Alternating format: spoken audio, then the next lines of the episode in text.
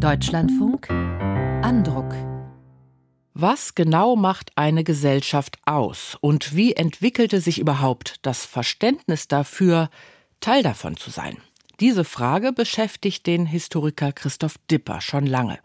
Vermutlich hat sein neuestes Buch auch etwas damit zu tun, dass er vor vielen Jahren einmal bei Reinhard Koselleck promovierte, der in den 1970er Jahren den Begriff der Sattelzeit prägte, um den allmählichen Übergang von früher Neuzeit zur Moderne zu beschreiben.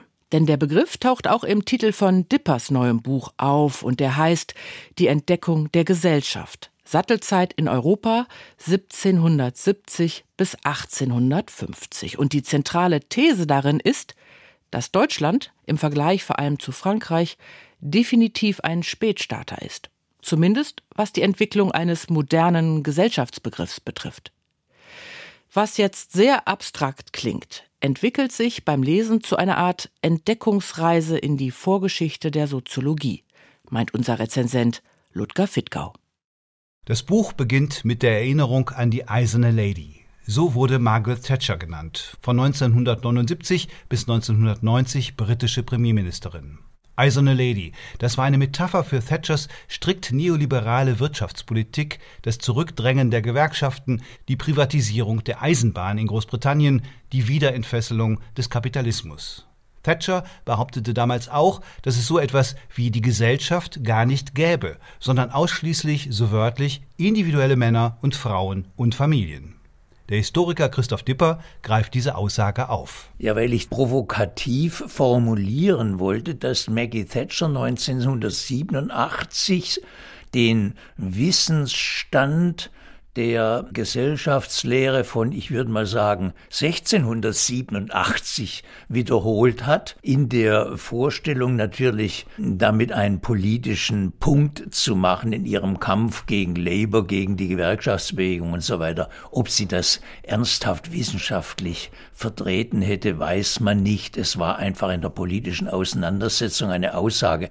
Dieser Thatcher-Satz, so Dipper, sei legendär geworden, denn er habe eine bis dahin nicht ernsthaft problematisierte Gewissheit der Moderne in Frage gestellt. Dass nämlich alle Menschen in Gruppen leben, die unterschiedliche Merkmale aufweisen und sich dadurch abgrenzen oder aus anderer Perspektive auch Zusammenhalt finden, Gesellschaften eben. Rund 200 Jahre zuvor hätte Thatcher mit ihrer Aussage, dass es keine Gesellschaften gäbe, kein Aufregerthema gesetzt, so Dipper. Anders als heute habe um das Jahr 1800 herum in Deutschland noch kaum jemand von Gesellschaft als sozialer Grundtatsache gesprochen, die jeden erfasst.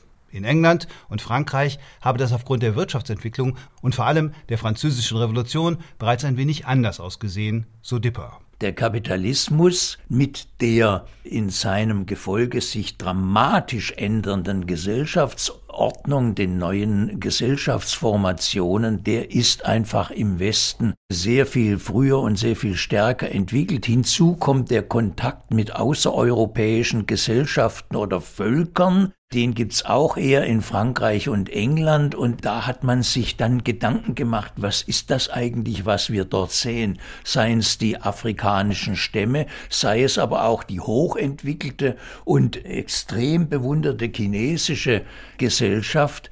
Da kam man ins Grübeln die Krise der Universitäten in Frankreich und England zu Beginn des 19. Jahrhunderts behinderten jedoch ein systematisches Weiterdenken dieser Fragen, so Dippers Befund. In Frankreich seien die Universitäten nach der Revolution von 1789 von Napoleon sogar eine Zeit lang ganz aufgelöst worden. In der Folge hätten die Universitäten in Westeuropa Curricula entwickelt, die verhinderten, dass der Tatsachenblick auf die Gesellschaft angewendet wurde. Zunächst einmal sei ein moderner Begriff des Sozialen in Frankreich dann von außeruniversitären Denkern entdeckt worden, etwa von aktiven Revolutionären wie dem Marquis de Condorcet. Im Deutschen Reich habe zur selben Zeit ein von der Aufklärung unterstützter Reformabsolutismus geherrscht, mit einer noch weitgehend traditionell ausgerichteten Wirtschafts- und Gesellschaftsordnung, stellt Dipper fest. Die ständische Gesellschaft galt weitgehend als stabil, denn man habe sie noch zu Beginn des 19. Jahrhunderts allgemein als gottgewollt oder natürlich betrachtet. Erst nach der Revolution von 1848 etablierte sich hierzulande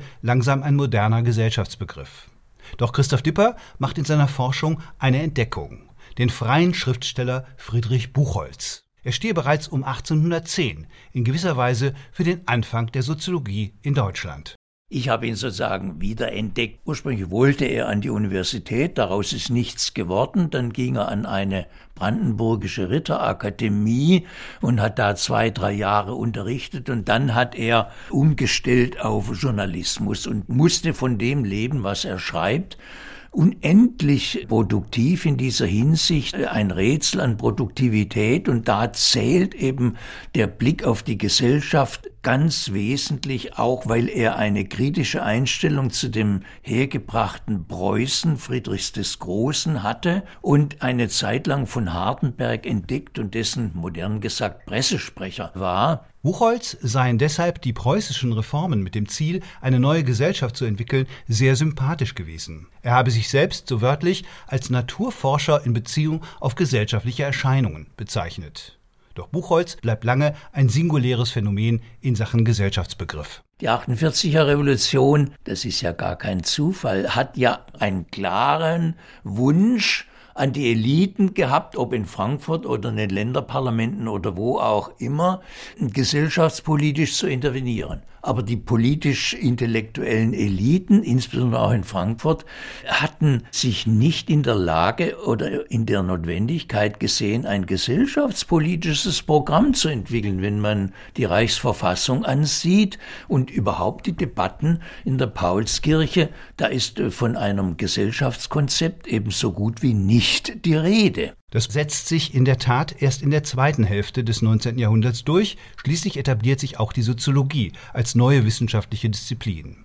Das Reinhard Koselleck gewidmete Buch Die Entdeckung der Gesellschaft von Christoph Dipper ist ein sehr gut lesbares Werk zur Geschichte des Gesellschaftsbegriffs zwischen 1770 und 1850 in Deutschland.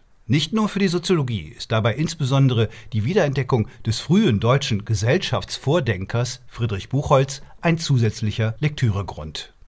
Christoph Dippers Buch trägt den Titel Die Entdeckung der Gesellschaft. Sattelzeit in Europa 1770 bis 1850. Es ist im Vergangenheitsverlag erschienen, zählt 372 Seiten und kostet 24 Euro. Unser Rezensent Ludger Fittgau.